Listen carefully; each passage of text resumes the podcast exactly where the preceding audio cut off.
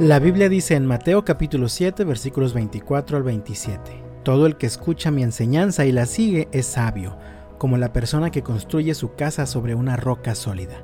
Aunque llueva a cántaros y suban las aguas de la inundación y los vientos golpeen contra esa casa, no se vendrá abajo porque está construida sobre un lecho de roca. Sin embargo, el que oye mi enseñanza y no la obedece es un necio, como la persona que construye su casa sobre la arena. Cuando vengan las lluvias y lleguen las inundaciones y los vientos golpeen contra esa casa, se derrumbará con un gran estruendo. ¿Sobre qué fundamento estás construyendo tu vida y la de tu familia? Jesús está concluyendo su famoso Sermón del Monte y lo hace presentando dos escenarios contrastantes. Jesús ha dado el mensaje y los oyentes han escuchado.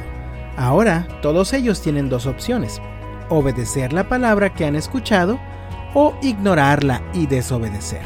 Si obedecen, esta obediencia se constituye en el fundamento de su vida y la de su familia. Este es un fundamento firme, resistente, como la roca sólida. Este es un fundamento que permite permanecer de pie a pesar de las tormentas de la vida.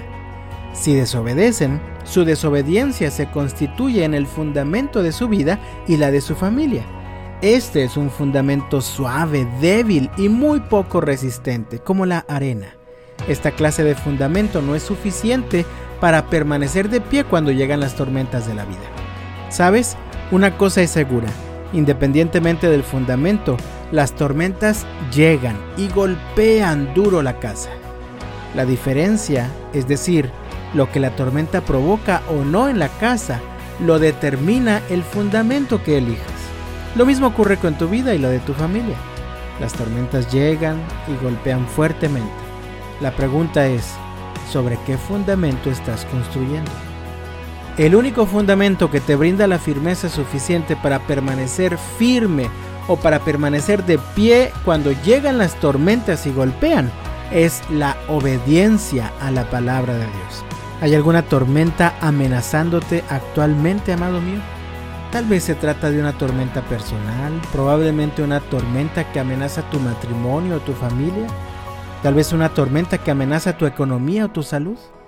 ¿Quieres permanecer firme? Entonces yo te invito en el nombre del Señor. Escuchemos su voz y sigámosla. Obedezcamos a la palabra de Dios de todo corazón. Yo deseo que Dios te bendiga y hasta mañana.